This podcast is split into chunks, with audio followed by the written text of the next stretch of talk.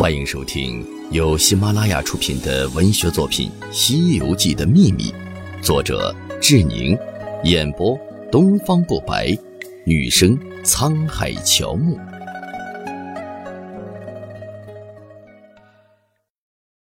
第五十四章：玉帝和如来的关系。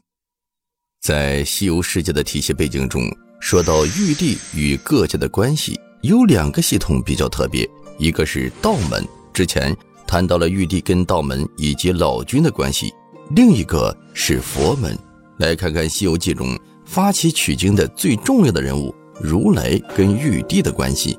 在第七回八卦炉中陶大圣，五行山下定心圆中，从玉帝请如来降服大闹天宫的孙悟空的用词来看，如来是闻诏救驾，不敢违背。